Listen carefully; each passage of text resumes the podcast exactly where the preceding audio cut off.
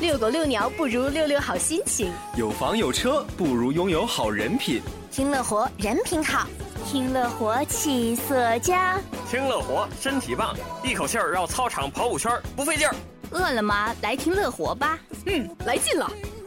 每周五晚上，Iris、Amy、天旭、Cherry、齐声、小明带你玩转时尚界，吃遍美食街，领略全世界。还等什么？快跟随乐活家族的脚步，一起嗨翻全场吧！想要越火越时尚，就得来乐活最时尚。乐活最时尚，你值得拥有。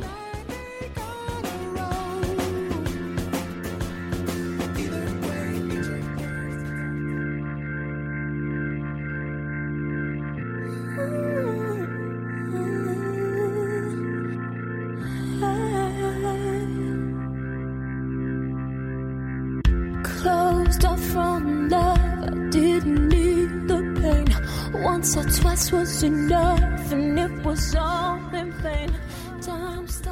吃喝玩乐大搜索，乐活时尚每一天。Hello，大家好，我是蛋蛋。Hello，大家好，我是任任，来自一四级广播影视学院。今天呀是第二次坐在直播间和大家聊天了，还是有点紧张啊。那么任任，你是第一次进咱们的直播间录节目，你有什么感受呢？嗯，我有点紧张，也有点激动，毕竟刚刚融入到广台的大家庭中，还有很多要向前辈请教和学习的地方。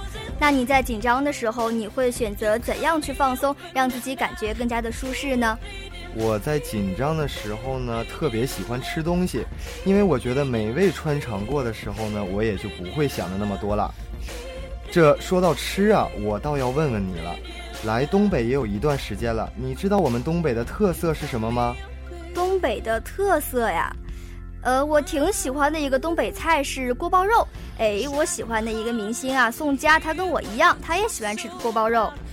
锅包肉的确是我们东北的一大特色，它口味酸甜，外焦里嫩，回味无穷。但是今天呢，我还要向大家介绍另一样东北特色，这道菜呢只有四个字，叫骨筋东外。骨呢就是大骨头，二十年的老汤酱制的，还有筋呢就是拉皮，这个呢女士比较爱吃。东呢就是咱们东北的特色小鸡炖蘑菇，外呢就是红肠。红肠是一八九八年从东欧立陶宛传过来的，在哈尔滨发扬光大。这一个菜名都颇有含义啊，感觉特别高大上。所以啊，你有机会一定要去吃吃看啊！我来了东北之后呀，特别宅，也没有咋出门。下次啊，如果我不懒了，一定要去吃。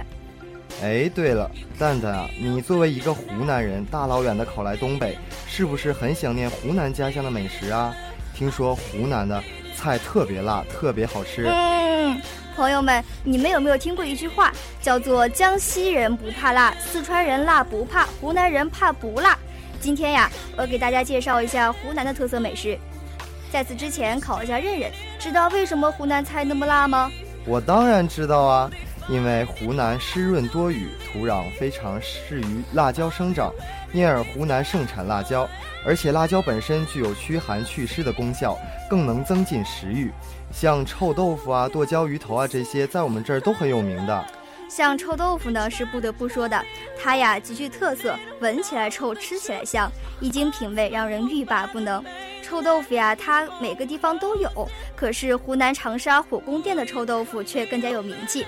他那臭豆腐呀，是用文火炸焦后，再将一块块的豆腐钻口，灌上辣椒油。吃起来呀，辣味十足，臭香浓郁。哎，我记得我看湖南卫视的时候，经常有明星做游戏吃口味虾，在沈阳我也吃过，是不是属长沙的口味虾最为正宗啊？那是肯定的啦，而且啊，我老爱吃口味虾了，特别是大只的，色泽红亮，质地嫩滑，滋香味辣。戴上手套就开始左右开弓，肉球啊塞到嘴里真的是感觉超级满足。听着是挺好吃的。不过老吃容易变胖，亲爱的听众朋友们，千万不要被美食诱惑了，记得保持身材哦。哟，任任，你现在是打算走暖男路线了吗？咋说的呢？我一直都很暖，好不好？咱们这个双十一光棍节刚过呀，不知道正在收听节目的你是奋战淘宝了呢，还是一个劲儿的秀恩爱了呢？任任啊，你双十一咋过的呀？我和每年一样啊，跟身边的朋友在一起啊。我觉得梁静茹一首歌里说的特别对，其实爱对了人，情人节每天都过。所以呢，像我们这种人来说，每天都是光棍节啊。不过任任啊，我觉得你没有脱单的原因呢，就是因为你太宅了。你还说我呢？你自己不就挺宅的吗？整天窝在寝室里。哎呀，宅有宅的好嘛。不过寒假这么长，千万不能宅在家里度过这个美好的假期哦，一定要出去走走。是的，东北冬天这么长这么冷，有时候会不会特别想念蓝天碧波、沙滩白云、海风吹起你的头发呢？没错，所以呢，我们今天给大家推荐一个避寒胜地——海南。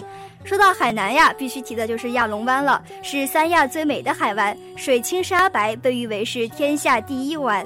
亚龙湾的美呀，实在是无法用语言形容。即使近海的海滩已经沦为万人游泳池，可是海水还是那么的碧蓝，而且清澈见底。亚龙湾远海的潜水也是一个必玩的项目，因为啊，只有亲身下到海里，见过大海的神奇与瑰丽，才算是来过了亚龙湾。另外啊，南湾猴岛也值得一看的。岛上现居着千余只，总计二十一群猕猴，近两千只活泼可爱的猕猴，因此人们称之为猴岛。而且有跨海缆车可以选择，这条缆车呢是目前国内最长的一条跨海缆车，可以观赏整个猴岛以及新村港的全貌，风景呀真的是非常的棒。缆车到达猴岛后。还没走出几步，就可以看到非常非常多的猴子，猴子们也是非常可爱的哦。但是切记不能挑逗猴子，这是极其危险的行为。咱们在岛上的游玩时间呢，大概是一个半小时就可以了，还可以观赏两场猴子表演。去海南岛啊，可千万不可以忘记带上防晒霜和遮阳伞。另外呢，对海鲜过敏的朋友们，切记不要吃哦。带上所有的必需品，美美的去旅游吧。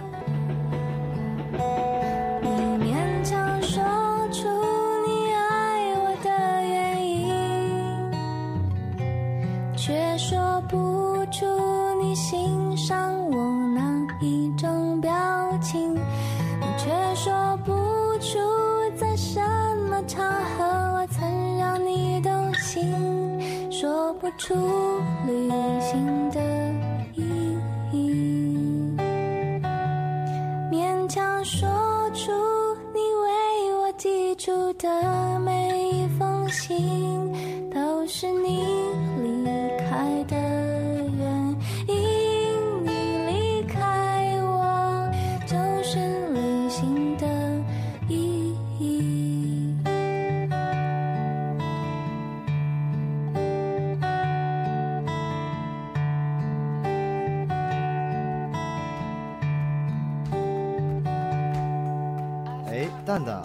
听你介绍这么多，如果我寒假的时候还是不想出去，只想宅在家里，你有什么好的推荐呢？肯定是看电影了。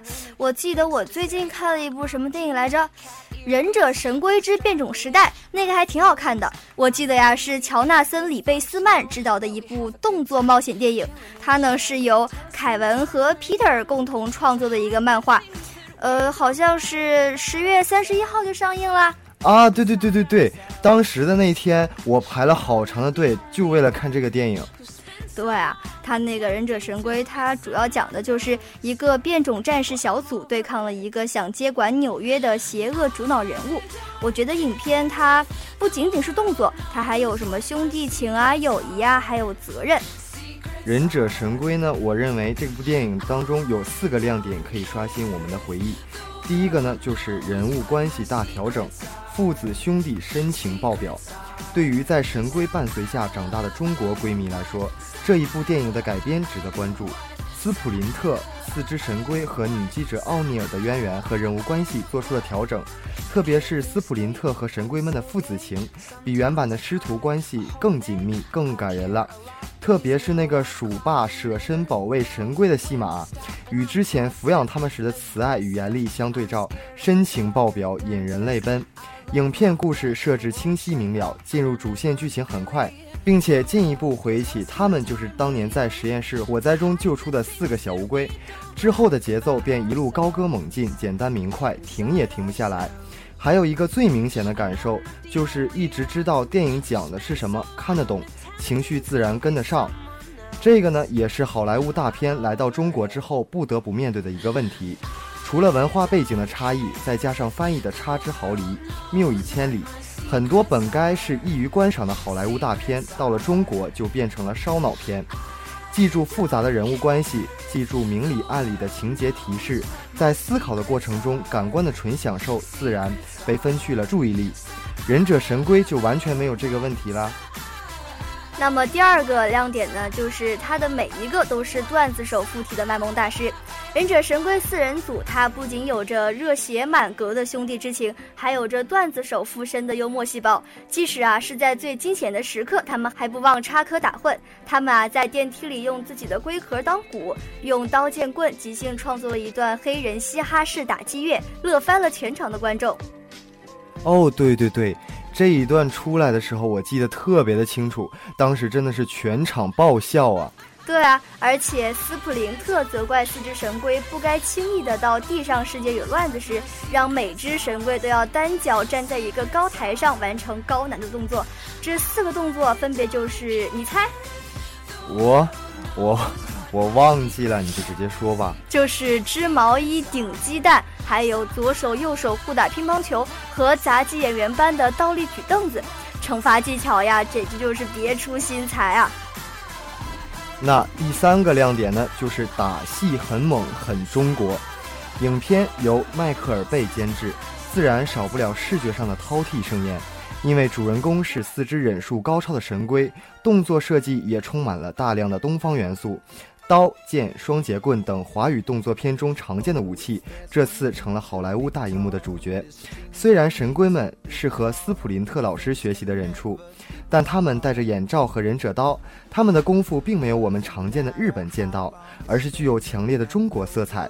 这是因为当年漫画原作者凯文·伊斯曼和彼得·拉特都是李小龙迷，他们根据李小龙的功夫特点设定角色。四个忍者神龟的武力值不分伯仲，不过当他们合为一体时，却能爆发任何单独的超级英雄都甘拜下风的力量。所以。电影中不少动作大场面，最好看的是他们之间相互配合所散发的热血激情。一段高山雪地中的追逐，四个神龟无接缝式的巧妙配合，一次次化危机为转机。积雪纷飞间，炮弹招呼，卡车相撞，跌落悬崖，出色的特效呈现出动作场面的紧张感。伴随着忍者神龟的热血，观众的感官也越来越疯狂燃烧。那。第四个亮点呢，就是一千六百特效镜头加动作捕捉新技术，可以说这是一部制作度非常大、CG 人物比真人更多的特效大电影。莱昂纳多、拉斐尔、米开朗基罗、多纳泰罗四位神龟及鼠大师斯普林特均是用右动作捕捉及 CG 拍摄完成，大反派史莱德则完全由电脑生成。其酷炫的装备金属感十足，寒气逼人，可谓精良升级缩小版变形金刚。影片除了重塑了经典漫画中的人物和故事，更通过时下最为顶尖的特效技术进行全面升级。全片共计一千六百个特效镜头，几乎覆盖全片。所以说呀，这部电影应该是很多男生都喜欢看的。是啊，是啊。广大的听众朋友们，如果你们错过了这样一部电影，趁它现在还没有下线，赶紧去电影院观看吧。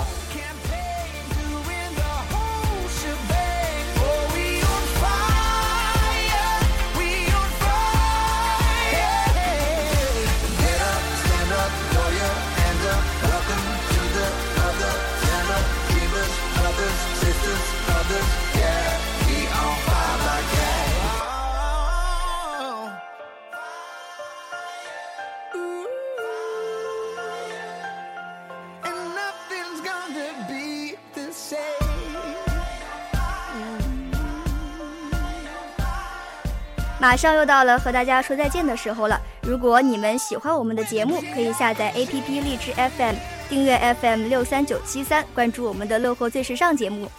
现在啊，天气也开始了大幅度降温。任任在这里呢，提醒大家，能裹多严实就裹多严实。沈阳的大风你们都懂的。是啊，整天吹在脸上都跟冰刀似的。好了，今天的乐活最时尚节目要和大家说再见了。感谢导播张金凤。